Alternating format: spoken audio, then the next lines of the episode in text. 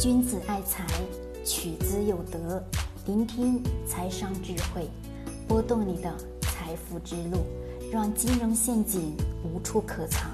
大家好，欢迎收听财德商学线上音频课。接下来有请贺老师的分享。人性恐慌时，先看看企业硬性指标是否发生了改变。我们今天聊聊这个话题。我们大量的人或是担心。哎呀，市场又开始大跌了，这么多人又开始在追某个热点了。那我问各位，追过来追过去，真的有挣到钱吗？没有，老生常谈的话题。那我们就来看一看，在人不断疯狂的恐惧的情况下，我们应该如何的去应对？应对你手上买了这家企业的过程当中，你还在担心会不会什么把它抛售出去，对吧？你会感觉我拿不住了，怎么办？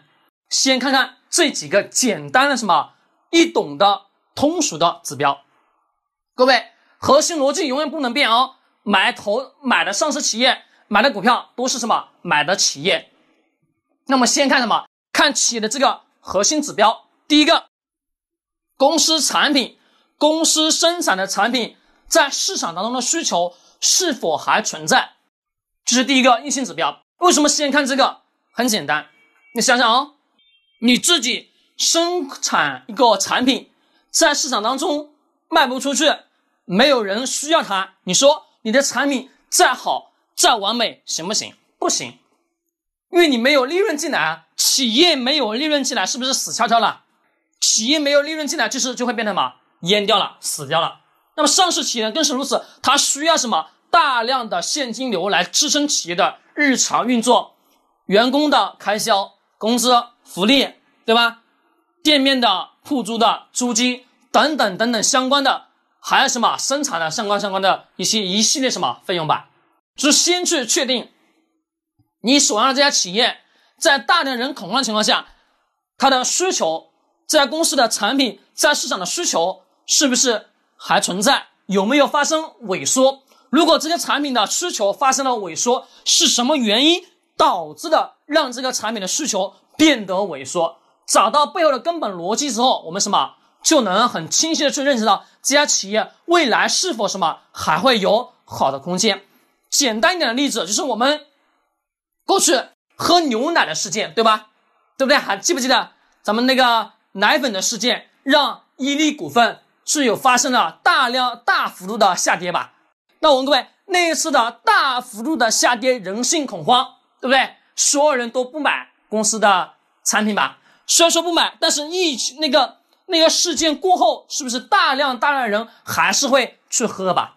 对，那我们首先了解产品的需求是否是什么持续存在，找到产品需求的改变逻辑是什么，也就是它为什么让产品需求变少了。先找到这个原因，找到这个原因之后，那我们就很清晰去认识到这家企业目前所产生的亏损。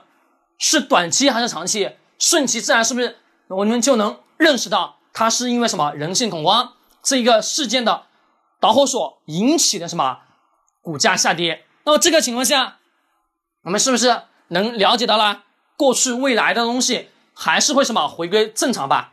对，这是第一个。第二个呢是看企业的商业模式是否什么还能具有过去那么好的优势。这商业模式，它的商业模式是不是有发生大的改变？如果说商业模式发生了改变，改变以后是否还会有产生利润？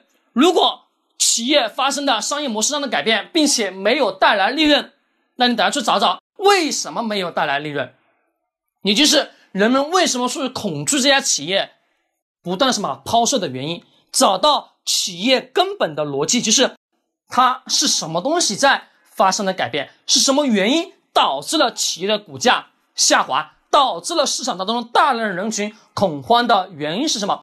找到根本的原因，了解原因背后的逻辑之后，你们就能干嘛？清晰的去认识到是否还是需要继续持有，或者说抛售。这是第二个，第三个，第三个最重要就是企业自己自身的核心竞争力是否存在。企业自己自身的核心竞争力是否存在？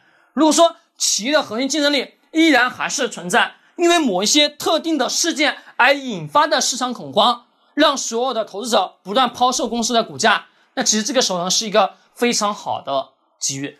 对于在整个投资市场当中疯狂疯狂大跌的情况下，假设出现什么股灾了，出现股灾的情况下，其实也是什么按照这三个逻辑来去看企业的。你手上持有的这些企业，把这个三个问题检查完之后，那你知道企业还是好企业，只是什么？因为股灾的影响，人性恐慌，不断什么抛售，让股价下滑。其实这些是机遇了，说人在恐惧的时候不要着急，先看看这三个企业的什么硬性指标，就是看企业的这三个硬性指标。第一个，产品市场需求是否存在；第二个。企业的商业模式有没有改变？改变之后是否有产生什么利润？是否有产生利润？第三个，企业的自己本身的核心竞争力还存不存在？核心竞争力如果一直还是存在，它再怎么恐慌都没事，因为未来的空间还会什么持续存在。当这个事件，当某一个特定的风险过去以后，它依然什么还会像原来一样不断不断什么。产生高额的收益，所以说市场发生任何恐慌的时候，先按这三个点，就这三个小点看，看完之后你就能心里什么有底了，心里就会有底。在我们的第三只眼看投资世界当中，我讲了一个音频，叫找什么？找可控性，找确定性。其实这三个确定之后，其实也就是在找到了什么企业的确定性了，确定性不变的情况下，那我们各位。未来的空间是不是随他自己去了？是的，其实这个时候也就是我刚刚一直讲的，也就是我们大量的什么逆向投资者的一个机遇了。好，各位，今天聊到这里，希望对你有所帮助。喜欢点击收藏或者转发，更多知识干货尽在财德商学公众号，欢迎你的关注。